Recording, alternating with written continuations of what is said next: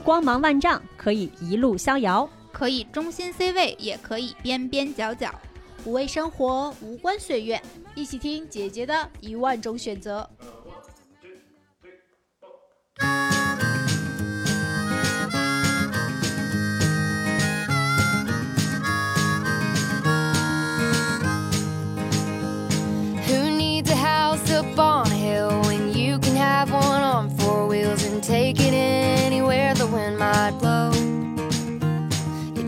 家好，欢迎收听新一期的《姐姐说》。耶！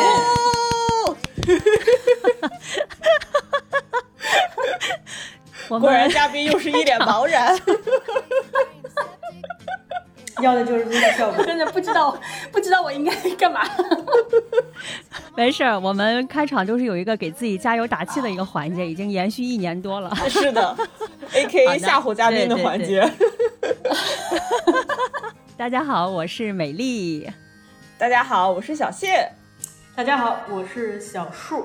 在节目正式录制开始之前，我们小树老师有一段郑重的说明要跟大家说一下。嗯，因为涉及整期节目的质量问题，跟大家说一声啊，我现在在那个大家都看过这个《隐秘的角落》吧？我在那个《隐秘的角落》的这个原原著的改编的舞台剧的这个排练现场，叫坏小孩儿。所以如果这个大家一会儿听到什么样的歌声呀什么，不要吃惊，就当它是 BGM。嗯，我想这也是一个，就等于是 不买票去看剧了，听剧听剧，而且还能听到导演怎么说戏呢。嗯，真是难为小叔了，在在上海出差呢，然后被我们拉过来来录节目。哎，没事儿没事儿。对，但属实说这期节目不能没有小叔，他可是太重要了。是的，因为是我们这期的嘉宾姐姐，也是小叔的老同行。嗯，是同行，前同行。嗯，没错。那我们快邀请嘉宾来跟我们打个招呼吧。好的，隆重请出嘉乐姐姐。家乐，大家好，我是家乐。那个刚才说到家乐姐姐，为什么这个？别口了一下，因为家乐是在出版行业嘛。我们录节目之前开玩笑说，出版行业都叫老师，但是我们又说不想叫老师，然后又想叫名字，但是哎，有点奇怪，那就先家乐姐姐。不叫老师就不自然。是的，出版行业里面，出版行业里面叫老师永远不会有错。然后出版行业里面相对来说，其实我们都比较简单。然后就是进入到各种各样的环境当中以后，我们不知道怎么称谓别人。就是叫老师永远不会错，年龄大一点的会会会尊称吧，然后年龄小一点的呢是这样，就是会开玩笑哦。也可以在节目录之前跟大家介绍一下，因为现在嘉乐是在中信出版社负责这个发行出版工作，其中我看了一本那个薛兆丰的经济学讲义，还是嘉乐参与出版的。哇哦！我觉得前面客套这么多，嗯，现在先先分享几个，我们先有几个扎心的疑问，让嘉乐跟我们的这个听众来来来解疑答惑一下。呃，首先呢，就是为什么我们每次跟出版社聊合作的时候，出版社总是会直接或间接的跟我们提到说，我们只有书没有钱，没有钱。之前我们那个收集一些问题的时候，发现，你看出版社合作跟达人合作没有钱，然后在平台上当读书博主也没有钱，然后呢，现在一本书也不是很贵，就感觉这个产业链上就都没啥钱。这 其实是一个事实啊。我们入行的时候，其实就是嗯，都会都会说，你要你你进这个行业，呃，它就是一个清贫的行业。嗯嗯，当然就是在呃看看看行情了哈。比如说，在这个三年疫情的这个过程当中，图书行业其实是相对还是比较呃没有没有影响没有那么大，它是相对稳定，但它也它也很少说在图书行业里面有这个这种财富神话，基本上是没有的。嘉乐之前在进入中信之前。是应该是在呃吴晓波老师的那个蓝狮子供职吧？当时我对我知道，我不知道当时你在蓝狮子的时候有没有有没有就是不是特别清贫的时候，就是还是赚到钱了吗？那是一个，因为那时候我刚毕业嘛，二零零五年，二零零五年毕业，然后就进了蓝狮子，在蓝狮子工作了两年左右的时间。然后吴老师当时已经写了大败局，开始准备要写那个激荡三十年的系列。其实我在大学里学的跟财经完全没有关系。进吴老师的公司是误打误撞，我进去就是为了签一个合同能够留下来。那个时候，我如果签了就业合同的话，我就有可能把我的户口留在杭州。嗯，就这个单纯的理由，非常单纯的理由。但我觉得我运气还蛮好的。然后，呃，吴老师就是当时说那个要开始做这个财经图书的出版嘛，然后完全不懂，然后跟我讲，呃，我们要出就研究中国的公司，我就是两眼一抹黑，什么都不知道。就就是在很短暂的时间之内，你就被迫去学习。你进去之后，他让你干嘛呀？写稿子、看书稿，然后跟作者去沟通，呃，做书的策划，跟设计公司打交道，跟排版公司打交道，跟出版社打交道，跟作者打交道，跟媒体打交道，跟书店打交道，就是全部所有的事。像吴老师第一次跟我发火，就是把杂志扔我的桌上，跟我说。你连任正非都不知道，你怎么做财经出版？我想问，这种经济企业类的是你的爱好吗？对呀，就是你是被按头往里塞的，还是说，哎，好像你本身也有点兴趣呢？因为让我想起我有个朋友，就是在《新京报》供职，他是做文娱类的，但是他的那个编辑让他去写，就每天让大家看电视，就是写各种娱乐节目。各种电视剧的评，就是这种呃，你你说影评也好，或者观后感也行，他特别讨厌，特别 讨厌看电视。我 我觉得我说不上是喜欢、感兴趣还是什么，其实我对他是无毫无认知的。被喂了这么多以后，我发现哎，还蛮好玩的。我不知道你们对于杭州了不了了解哈？杭州有一个呃商场，就银泰银泰百货哦，我知道银泰百货当时的这个总经理叫丽玲，现在年纪大，那个时候她我们叫她百货女王。然后她当时呃出的一本有点像传记吧，类传记吧，也但是其实在分享她的这个做百货这个行业的一些这个经验呀什么的，嗯，出卖的挺好的。然后跟跟作者。就是一一上去，我其实是完全不懂的小白。他们说这个作者非常非常牛，非常厉害。然后就你也不知道厉害在哪儿。对，你会发现在这跟作者沟通的过过接触的过程当中，我发现哇，这些人还真是蛮有意思的。然后他会讲很多就是我不知道的事情。那个时候他已经在在讲 shopping mall 的概念了，零五年哦，他们当时已经在讲，因为那个时候就百货商百货商店嘛，就 shopping mall 是后来。呃，就是才兴起的那个，其实是它它跟地产是亲密结合的一一些这个业态嘛。就做这个书的过程当中，每一步对于我来说都是新的。那应该挨了不少骂吧？感觉。吴老师给过我一个概念，他说你你进这家公司的前半年，你问任何问题，大家都会耐心的回答你。但是半年之后，你如果还问这种小白的问题的话，别人就不会再给你耐心了。后来又来了来了北京，然后加入到了中信。用加乐刚才自己的话讲，就是人生开始发生了一场巨变。嗯，是非常大的变化。因为我觉得，嗯，我从呃，就是其实江浙人哈，江浙人很少有离开江浙那一带的。是的。可能去的最远更多是去，比如说去上海，往北方走其实不太多。你知道那那个时候，我三月我三月份离开，呃，离开浙江，然后。到北京，杭州已经春天已经非常暖和了。穿着从绿洲来到了沙漠，你知道吗？系着小丝巾来，然后然后一出门，哗一阵风吹来，一口沙子，你知道吗？什么地方这是？系着小丝巾，可太有画面感了。然后丝巾，后来我发现，就是那个时候北北京人骑车拿丝巾包着头，你知道吗？把整个头包上包起来，它是。这是为了防沙子，不是为了好看。北京人的那个，虽然我们都说普通话，但是还是北京的这个 儿化音也好，就京腔哦。我我一开始来坐公交车，因为那个时候公交车是有司机、有售票员的。对。然后售票员就是一般来说是北北京人比较多，然后他报站，这是哪儿的？这是哪儿的？听不懂，就是。就是一方面是我对那些站也不是太熟悉，然后第二第二个我就听不懂他在讲什么，然后我上车上车了以后，我就开始自己数一站两站三站，我适应了很长时间的。哎，那不同的这个出版环境会带来这种冲击吧？工作内容会不太一样，就是比如说我之前在图书公司，蓝狮子是图书公司嘛，图书公司你一个编辑其实是要做全套流程的，嗯。嗯啊，所有的都是都是你要做。那到中信以后，他会，他会就是，呃，那个时候中信也人也不多，可能一二百人。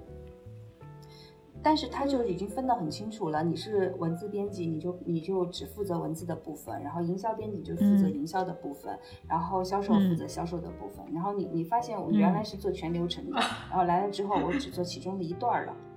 那编辑其实听下来是不是也会有你的很多思路融入到这本书的整个出版过程当中呢？文字编辑的话其实并不会，文字编辑只是对书稿就是你的通通畅啊，然后因为那个时候中信呃。还是外版外外版版权书会比较多一点，嗯，你可能需要找译者，然后呢，就是看译稿对对比原稿，它有没有就是啊漏译啊、错译啊、少译啊，对，然后就是对于文字有一些表达可能不带，比如说本版书它可能表达的不是特别清晰的，你要帮他梳理清楚，然后改错别字、改标点符号，比如说像咱们这个。呃，最近出的这个我们携带的光，就是我看到，其实它等于是在美国刚出版，不久就是等于对，咱们就出了简体中文版。那这种这种大热的算 IP 嘛？这种大热的书，其实如果想要拿到它的版权，首先是需要非常。非常灵敏的信息吧，就是知道这个信息，并且动作也要快，能迅速的抢过来，是吧？哎，这本书我们是不是还得简单说一下？嗯，是本什么书啊？刚才小树说的这个，我们携带的光也是这次那个，我们前两天也跟这个中心的老师们，然后是借阅了一下，看了几本书，然后在录之前，我还跟佳悦、佳乐说，我说你们这名字起的可真鸡汤。但是，但是书的内容，属实说，真的是还挺好的。这本书的作者是米歇尔·奥巴马，然后写的他他的一些成长的一些故事，还挺有启发的。尤其是对于一个黑人女性，然后在美国这样的一个环境，一个比较复杂的一个政治环境之下，然后她的一些成长故事，包括她怎么样去面对很多不确定性的一些事情，我觉得对于当下很多人来讲，还是挺有一些参考的吧。这么好的书是怎么抢到手的呢？呃，其实是这样的哈，就是嗯，小叔可能可能很清楚哈，在这个行业里面有一个嗯角色叫做版权代理公司。嗯，对，比如说比较大的像安德鲁啊、大苹果啊、博达呀，就是是一是我们这个行业里比较知名的一些比较大的版权代理公司。他们都是国外的吗？呃，就是他是做国内外的版权交易的。哦，嗯，你别看这个行业小，然后生意也不大，但它是一个国际贸易。啊。是，对，嗯，是，呃，然后呢，因为中信从我们起家的时候开始就是以做这个版权书为主嘛，所以跟这些版权公司相对来说是会有一个比较亲密的关系的，比较紧密的关系吧。对，所以我们我们会比较能够拿到一手的。呃，信息，然后像国外还有一些叫书探，我们也会有一些长期联络的书探在国外，然后会给到我们第一手的第就是最早的一些信息。所以就是，呃，当比如说英文版，呃，一些比较大部头的书或者比较重要的书，英文版在出的时候，基本上，呃，这个书的版权就已经在国内应该是已经有结果了。当这个行业外的人，或者是说其他的人去了解到说米歇尔·奥巴马出了一本新书的时候，这个书的版权一定已经确定了。相当于嗅觉要足够的灵敏，然后包括和这些书探啊、版权公司啊，然后要去提前打探到。哎，那我我还我还挺挺疑惑的，就是你们怎么来判断这本书它会卖的好还是不好呢？呃，这个事情，这个事情其实，嗯，有一点。靠经验嘛，一方面版权书它其实在国外市场上，呃，除了少数极大的，呃，一些 IP 类的，它可能是几呃几个世界不同的版本同时授权，你可能没有英文版或者是这个原母语版的那个数据可参考。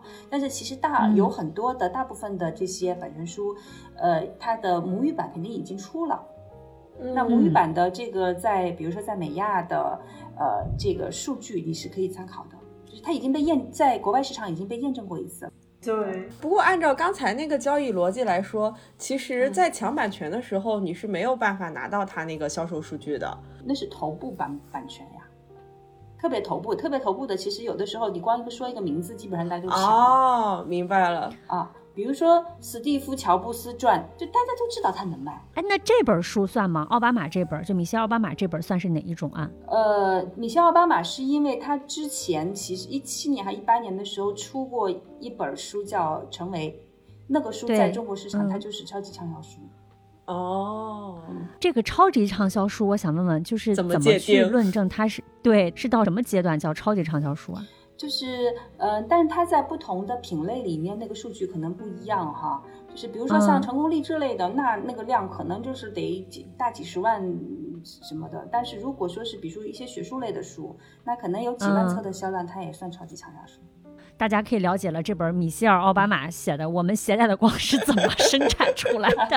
当然，就是呃，书稿文本的质量是我们可能在这个过程当中会最去注重的。我我在看这个书的时候，哎，有一个小细节哈，因为他在讲他自己，呃，上学的时候，他因为他他他从小其实是一个个子比较高大的黑人女性嘛，所以他说他从幼儿园开始就是老师说排队，他永远是排在最后一个的。这个经历跟我特别像，我也是。你多高呀？我有一米七二。我我们我们我我小时候就是从幼儿幼儿园开始就是坐最后一排，然后永远排队排最后一个。对，然后他说他在这个过程当中，他的内心会会会会自己说，就是我为什么每次都排最后一个，是因为我我我不重要，嗯，他会收到这样的信息。其实我在小时候，我的内心会收到这样的信息，所以我在很长的一段时间，就是我站直的时候，我我的肩膀是会有点驼背的。哦，我懂，想尽可能的隐藏自己的个子。对。是，而且好巧不巧，我又我又是一生活在南方，南方你高的更显眼了是吗？很对，很显眼。然后呢，我就特别怕，比如说学校里面要组织什么社团呀什么的，我就特别怕，因为我个子太高，把我排除在外。就我我在后来跟跟跟我的朋友分享这个事情的时候，大家觉得不可思议，因为他们觉得说哇，长得高好好呀。我说在我的成长过程当中，这不是一个优点。我因为在南方，我小时候我妈很少能够买到。呃，就是合身的衣服，嗯，其实米歇尔在书在这个书里面也分享，他说他小时候他穿的衣服永远就是短一截，我觉得天哪，这么说的这么真实，嗯，对，你知道我妈我妈妈我小时候我妈妈给我买裤子，买完了以后要把那个裤边给我拆下来，翻出来。多多多出来一块儿，嗯。后来他的父亲就跟他说，就是只有你自己，只有你自己觉得你自己好，别人就没有，别人就，哎，这句话怎么说来着？如果你自己感觉良好，就不会有人让你觉得糟糕。对，只有如果你自己感觉良好，就不会有人让你感觉糟糕。拆解恐惧的那章，我觉得特对我来说特别特别的受用。就是他会分析说，你害怕这件事情到底是在害怕什么？比如说，我要录跟你们一起录一期播客，其实我觉得对我来说还是有压力的。真的吗？哦，为什么呀？会会，嗯，我怕我回答不上你们的问题。哦，我怕我就是有一个很糟糕的表现。回到这个家乐本身，其实我我还有一点挺好奇，因为我知道家乐到了中信以后，就是从出版开始走向了发行。我不知道以你的个人性格，你是更喜欢这种相对静一点的这种编辑类的工作，还是是这种掌握全局的这种发行类的工作呢？我到中信以后呢，前几年一开始的时候是做一些文字编辑项的工作，但是其实很快。就开始转岗去做策划编辑了，自己去找选题，跟作者去聊选题，然后，呃，到后面比如策划书名，这书应该叫什么书名啊？然后，呃，应该它应该长什么样？然后后再到再到后期的这个，比如说，呃，跟营销编辑的合作呀等等，其实它有点像项目经理，它也不是安静的，它需要很很很很多的精力是去跟作者去沟通，比如说。你要去了解整个呃内容行业的趋势，包括特别是经管书嘛，你要了解整个经管市场的，你要跟着整个社会的这个热点去走、去找、去做。大家现在关心什么呢？大家现在是关心，比如说关心这个人工智能了，那我们就去找能人工智能相关的这些选题。嗯，对，因为就是出版是是是这样的，就是它是一个特别长期的一个工作，你做到那个时，你在这个。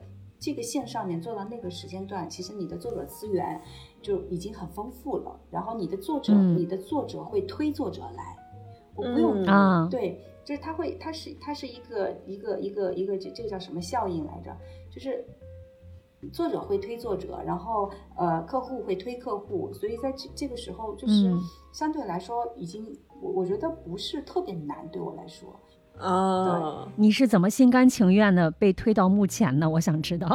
但我本身学的是广播电视新闻嘛，我我很喜欢看电视，你知道吧？刚才那个活儿应该给嘉乐干，刚才那个文娱编辑的活儿应该给嘉乐干。不是，我想知道是喜欢看电视也喜欢上电视吗？嗯，就是因为学校的时候其实也也也学过，就是。就是镜头前和镜头后的事情都做过，但是到了这个短视频的时代，其实你的工具的变化非常非常的大，就变得很简单这个事情。然后做了一段时间的这个就是营销方面的这个自媒体这方面的尝试，然后突然有一天，老板就跟我说：“你要不要去发行试一下吧？”然后嗯，行呗。我感觉你好像对每次机会都还挺敞开的。嗯，对，是。开放的态度，对，就还挺开放的。你也可以说我是那个逆来顺受，就有一有有一种对，有一种拥抱接受挑战，是因为没有目标。就是我有见过这样子的，我我自己有时候也会是这样，就因为心里没有想要的东西，所以就你来了，那就好吧，走吧，一块儿。哎，有点是，嗯，你开始不关注说这个书里面我们要体现多大的价值。对，但是你会，你的你的 KPI 完全完全变成了销售数，你要卖多少钱，你要产生多少的利润，所以这种变化你会有成就感吗？对，是成就感多一点，还是恐惧会多一点？恐惧会有，就是你会你会发现，呃，这个事情没有你想象的这么简单，就你会发现失控了。就是很多人来问我的问我的问题，这件事情应该怎么办？我不知道，你回答不了，嗯。嗯嗯，然后你会很多的问题出现的时候，你不知道怎么去判断，因为你没有经验。这个时候你又回到了那个学生的状态，你要从头去学。比如说你有多少个渠道，每一个渠道都是什么样的状况，每一个渠道占你的销售的占比是多少。嗯，以前做编辑的时候，你大概都知道，大概我有京东啊、当当啊、天猫啊、呃新华书店啊，你都知道知道这些。但是其实他们意味着什么，在做编辑的时候，我未必清楚。我知道嘉乐好像操盘了一本畅销书，就是薛兆丰老师的那个经济学讲义。嗯，这个过程是怎么去怎么去做出了一本畅销书呢？这应该算得上超级畅销书了吧？是超级畅销书，但是我一直有一个我一直有一个观点哈，就是事后去准。我们之前有一本出过出过一本书，叫做《光环效应》。当这个书卖好了，或者这个产品卖好，这件事情成功了以后，你是事后回头去总结的时候。嗯哦，不够完全的客观是吗？对，真正的指导意义并不强。它是自它是自带光环，但是我可以可以回顾一下，就是我可以把这个就是回顾把这个经验回顾出来，但是同样的经验用到另外一个项目上，你未必会成功。我会我会经常跟我们的同事开玩笑说，嗯，每一本书都有它的命。其实有时候真是这样子，真有。对我我我我我不觉得那个是。你有多大的本事？很多时候其实有运气的成分。我我当时是，呃，因为出薛兆丰经济学讲义的时候，是薛老师在得到的课，呃，结课了以后，然后其实大家都都一直在盯，很多人都在盯着，嗯，然后我可能就是在合适的时间遇到了合适的场合，遇到了合适的人。其实我们一开始的时候，因为他的课那个时候可能是卖了十五万份。嗯，然后我们对于书的一开始的时候，其实对于书的它是个畅销书，但是没有说觉得它能卖到上百万册的那那那种超级畅销书。嗯嗯，对。然后，但是那个时候输出了，呃，销售量肯定是还不错的，但是没有那么大。但是当时薛老师说，啊，薛老师当时跟我跟我们说，他说，嗯，我最近在录一个节目，叫做《奇葩说》。嗯。他说：“你放心，你们放心，不要太有压力。等奇葩说开始放的、开始播出的时候，可能会带来一定的影响，带来超多影响吧？应该。其实是奇葩说让让薛老师呃出圈的其实是当年的奇葩说，对他，他其实在经济学那个领域，然后往普通大众的一个方向去了，就是更多的认知度，其实，在奇葩说。所以我们其实做的是一个顺势而为。我认为图书出版有更多的时候是在做锦上添花的事情。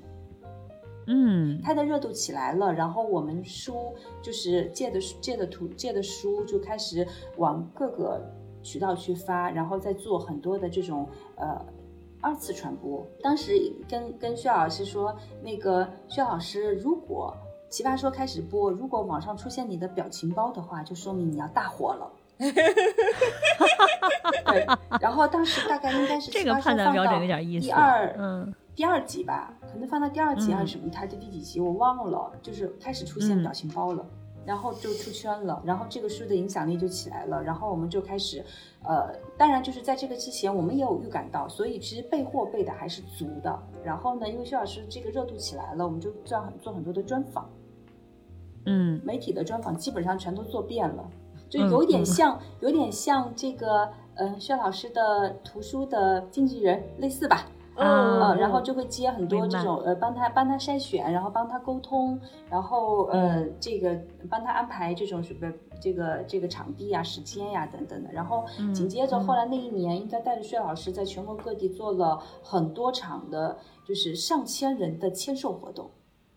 这个有成就感吧？超有成就感！我跟你说，就是薛老师一般都是讲大概四十分钟的一个小时左右，然后就开始签。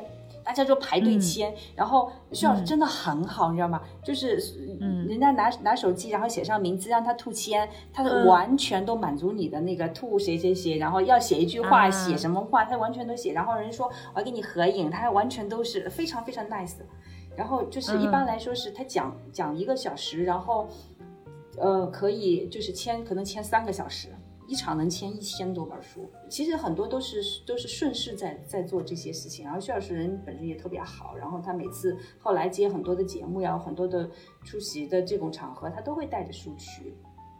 嗯，一个好编一个编辑遇到一个好的作者，真的非常非常的惊喜。就是，嗯，哦，他们让我插播一下，薛兆丰经济学讲义今年刚刚出修订版了。不，我想说一下。我们这我们这期节目虽然是四个人录，但是总有第五个人在边上盯着我们。让我们主播和嘉乐都非常的紧张，然后一会儿在群里跳出一个老师们，请你们扣一下那个选题。老师们，你这个事儿听不见，老师们那个事儿听不见。所以听众朋友们，虽然大家节目里面听到四个人，但这期节目我们有五个人或者是六个人，毕竟是毕竟是一次没有预算的营销活动嘛。但是刚刚那个问题确实也是我想问的，就是比如说像薛兆丰老师这本书，就是发行的工作会为他做到什么时候？就假如说他一直。在版，你们的营销动作就会一直持续下去吗？只要这本书的版权期没有到，我们就会一直做呀。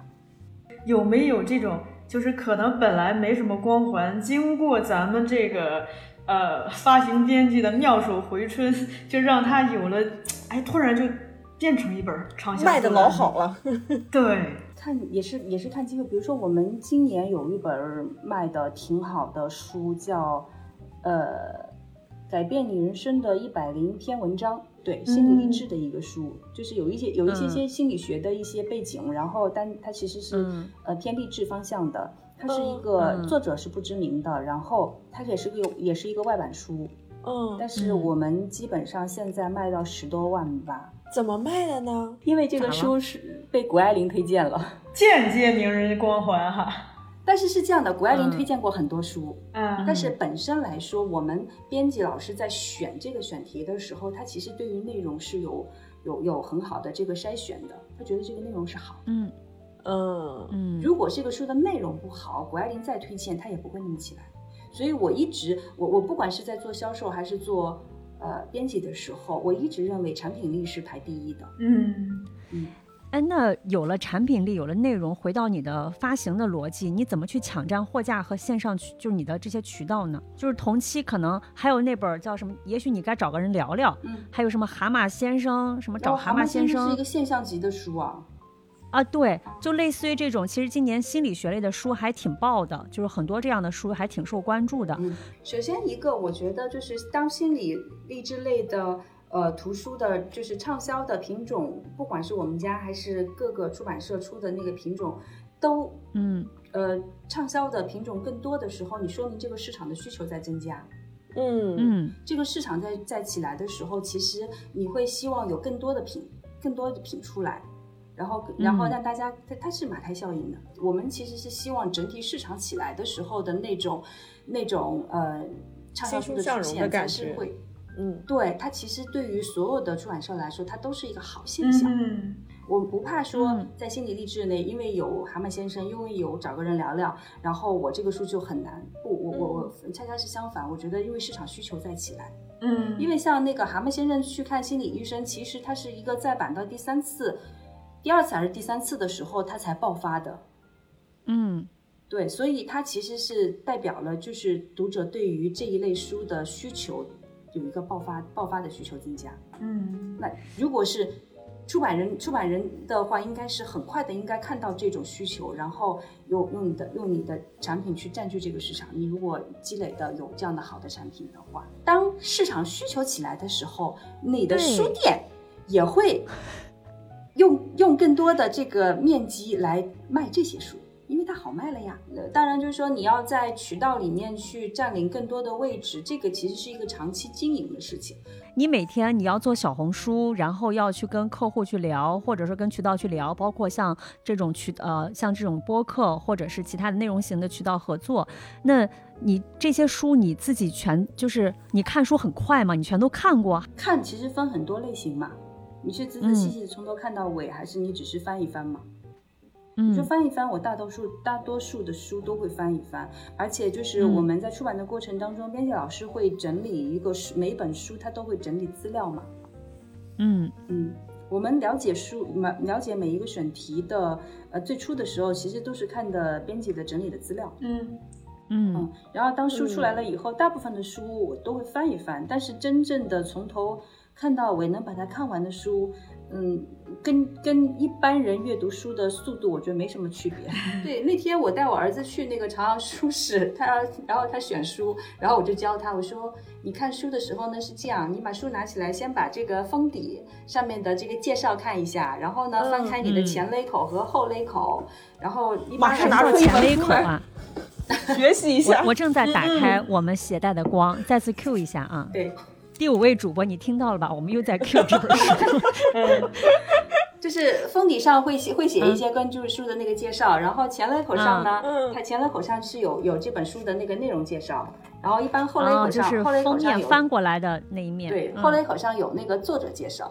你看完这个部分呢，如果你还不是太确定这个书是不是你想要的话呢，你就把那个前言看一下。前言啊，这个基本上就能掌握。这个书是是是讲什么的？然后这个内容是不是你需要的？嗯哦，我有时候看这个封底的推荐，然后其实我现在其实有点有点抵触这个封底的推荐，尤其是很多名人，我就总觉得它是一个营销手段。它对我来说就像一篇标题标题党的文章一样，就是我反而会觉得它好像，嗯，好，就是。我不知道是不是就是偏见，我会觉得他可能不是真的在说这本书的，呃，真正的内容，或者说我会觉得这是他的主观评价，跟这本书就到底究竟有没有这么好，我我会持一个怀疑的态度。这是一个非常技术性的 话题。为什么我们我们在做书的时候喜欢去找名人的推荐呢？其实这个跟。呃，跟现在主要是网上销售和你的营销的环境是有关系的。我会这么看哈，我会认为就是，呃，他们愿意让我们把书把名字印到这个书上，他至少会觉得就是说这个这个作者或者这个内容不会让他丢脸啊，不会损坏他的名声，它是一个安全线，它并不至于，并不一定说有他说的那么好，但他一定不会太，就是太拿不上台面。这是个思路哎。啊，嗯。第二个呢，其实我们在销售的时候，我们在我刚刚说，就是我们的图书是海量的 SKU 嘛，嗯。嗯，对。然后这就放，这就这就说到了，比如说我在网站上销售的时候，它会有一个搜索词，名人的名字往往是高搜索率的。哦，对，谁推荐谁推荐，嗯，这跟美李佳琦推荐某个美妆是差不多的逻辑，我感觉。是的，是的，是它能迅速的说帮你在呃海量的图书产品当中能够呃有更多的机会被搜索到，呃，比如说薛兆丰推荐，嗯，那其实，在网站上会搜薛兆丰的人会很多，那他如果他可能搜的不是这本书。对，但是他有可能会在被搜索的时候，他可能会在首页上会被带出来，这其实是一个曝光机会。这让我就想到，我我身边有一个朋友，他看书的逻辑就是从书。里面推荐书，再去买下一本书啊，是会。就比如说，他看这本书里面提到那本书，然后他觉得很有很有兴趣，他就会再去买这个书里提到的这本书，然后再不停的他的买书逻辑就是书里推荐的书，他就去买这本书。其实我觉得，我觉得其实是呃是类似的这个概念吧。对，嗯包括我们其实，在策划书的书名和它的广告语的时候，也会有这样的考虑，就是。呃，特别是呃文学类的书可能不太一样哈，文学类它它不讲究实用性嘛，非虚构类的书，我们在取书名和取写广告的策划呃广告策划的时候都会有这个考虑，就是高频词，呃意味着呃它可能被搜索到的这个这个可能性会更大，所以我们有的时候去取书名的时候也会去查百度指数，特别是经管类的书，对，因为大家在看经管类的书的时候，它一定是从它的需求出发的。我有一个什么样的问题想要去学习解决？嗯，他不会是说我今天有时间，我想我闲着，我看一本经管类的书来消遣一下。不会的，经管类的书不会消遣的。我刚刚就想说，经管类的书好像很难出小而美的这种很有调调的东西，可能更多的有点像偏工具实用型的吧。对，就是实用，因为它是信息类的嘛。它是满足你的这个这个这个，它一定是解决你某一个问题来的。所以你在这些这这类书，你在取书名、你在写广告语的时候，你一定会去参考说，就是那些高频的被搜索的词。我解决的是这个问题，那我一定要让大家在在搜索这个问题的时候，我的书能够。被第一时间搜索到。您刚才提到，就是说有一些这种呃行业里面比较前沿的或者最新出来的一些趋势，但是一本书它可能从策划到出来到到消费者手中到读者手中的时间周期其实还挺长的。就也许那个时间过了以后，就这本书出来了，但这个风头可能就过去了。会会有这种情况吗？嗯，会有，但是这个是考虑考验的是一个是考验的你编辑的这个呃预判能力。嗯嗯，就是这个事情从苗头出来到它真正被大大关注、大热的时候，它一定是有一个过程的。嗯，所以就是很多的编辑都都会做，在在他这个专业里面会做的很专业嘛。嗯，比如他就是做经经济经济趋势类的，那他对经济趋势一定是有很有研究的。然后他能在这个嗯，就很早的时候，他他其实也会去重点去研究嘛，然后。呃，这也另外一个呢，也考虑考考验说做经管类的这个出版社，你的效率一定是要很高的。就我们当时出，就人类简史的那个那个第三、第二本是未来简史，第三本是今日简史，我忘了是哪一本了。当时是为了赶一个什么的热点，还是赶一个书史？这个书从交稿到出来，好像就是半个月的时间。哇！翻译完到到出版半个月的时间，我们有四个编辑还是六个编六个编辑一起一起在做这个书稿，然后有两个编辑买了行军床，一个礼拜睡在单位里。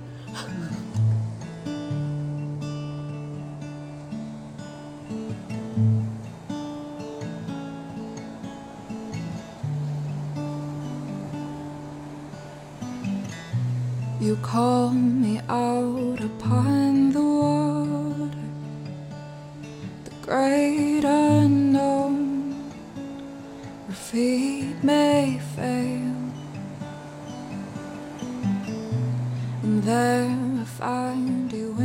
之前我们开选题会的时候，其实有说过，我觉得我对出版行业最大的印象就是没钱，然后呃。就就不是说刚刚说的那个没钱，而是我感觉我身边在看书的人逐渐的在变少。然后包括我们那天聊的时候，就是呃选题会的时候，我还想起来，我小时候还是可以完完整整的看完一本书的。呃，这本书它首先是我自己在新华书店买的，然后我买回来自己看看完了，我还会去再去买下一本，我还会去借同学的书看。但是我现在已经很少会去看书了。我们也能看到，就是身边不断的有书店在倒呀，然后呃，网上的书越来越便宜。因为你不是说你入行已经将近二十年了，就我感觉你一直在一线的话，可能对出版行业的这个浮沉会有最。最真实的感受吧。其实现在这个时候，包括从三年前开始哈，呃，不是对于这个行业，其实对各行各业来说都是有特别大的一个呃困难的时刻、艰难的时刻。嗯，我也身在其中，我也感受到了，特别是到了今年，就是呃，其实到今年一季度，整个市大市场还在下降，图书行业的大市场是在下降的。从开卷的数据来讲。但是，呃，所有的经济周期，我所有的危机当中都会有更多的机会。我的同事们会问我说：“为什么我我我们现在的工作这么忙，这么难？”嗯，然后我就会说，在在可能在上行市场的时候，在金涨市场的时候，因为你是跟着大势走。其实，在今年的时候，我我我我在 Q 一本新书啊，可以。在今年的时候，我们出了一本书，叫做《相信》。嗯，那个作者叫蔡磊，他是原来京东的一个呃副总裁，但是他在四年前的时候发现自己确诊了渐冻症。渐冻症是发病，呃，就是这个病被发现二百多年来，到目前为止治愈率是百分之零。一般病人的存活时间是两到五年，然后蔡磊今年是他的第四年，但是他在确诊以后，他做的事情是。因为他之前是一个创业者，他在确诊了以后，他继续他做了他人生的最后一次创业，就是做了一个呃这个医疗数据的大平台，嗯，就是让所有的病人自己在这个数这个平台上面去写，就是记录他的发病过程，然后给医生提供足够多的数据研数据资料去做研究，然后他要找这个呃医院医生找找药企找这个科学家去推动这个治疗渐冻症的这个。这个这个研究的这个病程，然后他他他说他到最后的时候，他说他发起了遗体遗体遗体捐赠，就是我会有的时候跟我们的同事在讲说，蔡我们非常努力的去营销和卖蔡磊这本书，我觉得就是他的这种相信的这个精神，现在说起来其实也蛮鸡汤的。他他在他的有生之年，他说我。去努力的做这件这个药医药开发的这个事情，在我他他可能救不了我的命，但是世界上毕竟还有那么多的渐渐冻症的病，他可能相信就是在未来的有一天他可以救别人的命，所以我觉得有的时候呃我们携带的光可能是一个比较呃鸡汤的一个书名，但我觉得这个时候是讲的是一种信念。其实作为一个图书人，或者是从事这个行业的人，就这几年的这种，刚才像小谢说的这种浮沉也好，或者是，嗯，从你自己的个体感受上来讲，就这件事情对于你这个行业从业者会有一些什么样的感触，或者甚至是也许是有冲击，我不知道。是有冲击，它不仅是来自于疫情，或者是呃经济这个什么的情况，这还有来自于大家的大家的阅读习惯的改变。和渠道的销售渠道的这个改变，对吧？大家的时间大量的被短视频所占据，大家对于阅读这件事情，可能你的习惯都变了，你没有那么长的时间能够去去看看一本书，看一个这么长的文本。它其实从工号时代就发生了这个变化，大家开始喜欢看碎片化、碎片式的东西。然后很难静下心来去看一整本书的这个，嗯，这个这个内容。但是我觉得知识的知识的价值，就是你你你看，就是现在到了呃 AI 的时代哈，人工智能已经出现了。我们经常开玩笑说，这个人工智能时代，你不被人工智能替代的唯替代的唯一方式，就是你要自己还是保持这个思考的习惯。嗯。嗯。啊，所以我我其实蛮欣喜的，说你知道这个行业这几年，呃，涨幅最好的是哪一个品类吗？心理学书籍、经管类书籍。是、童书。哦。哦，是童书，儿童书的市场的涨幅非常的快。我们的下一代的小孩子，他从小在阅读的这个环境下长大，我觉得以后可能他们还是会在长大的过程当中，还是会保留阅读的习惯。就是我们的家长们很奇怪，我们的家长们自己刷短视频，自己不给孩子买 书，真的。而且家长们还要陪小孩去读那个童书，是吧？是是的，这比我们小时候其实他们能够接触到的阅读的内容要多得多得多。嗯。Mama called about the paper, turns out they wrote about me. Now my broken heart's the only thing that's broke about me. So many people should have seen what we got going on. I only wanna put my heart. 好，那我们今天就和大家聊到这儿。那欢迎大家在各大音频平台关注和订阅我们姐姐说，也可以在微信公众号搜索“姐姐说 FM”，就可以加入我们的精神股东群。没错。同样呢，也欢迎大家在小红书搜索“家乐读书”，也可以去啊。看一下家乐定期跟大家分享的书啊，这个好的书单。嗯嗯，好的，那我们今天就聊到这儿吧，也非常感谢家乐的这个真诚的分享。是的，好的，那跟大家说拜拜吧。啊，大家拜拜，各位再见。嗯，拜拜。第五个人应该很开心吧？今天晚上一下完成了四个 KPI，可以吗？他说可以了，KPI 完成了。好的呀。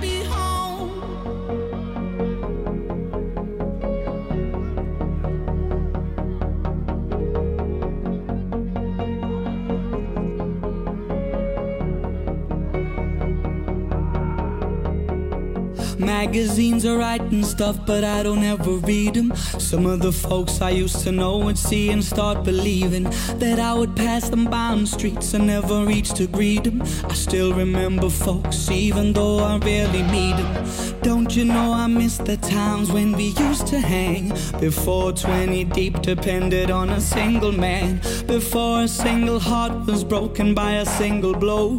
Before all our careers depended on a single show. I grew up with a lot of love in a happy home. Now I got a lot of cash and I'm on a road. I realize privacy's becoming difficult. It's alright now, but what about when I'm old?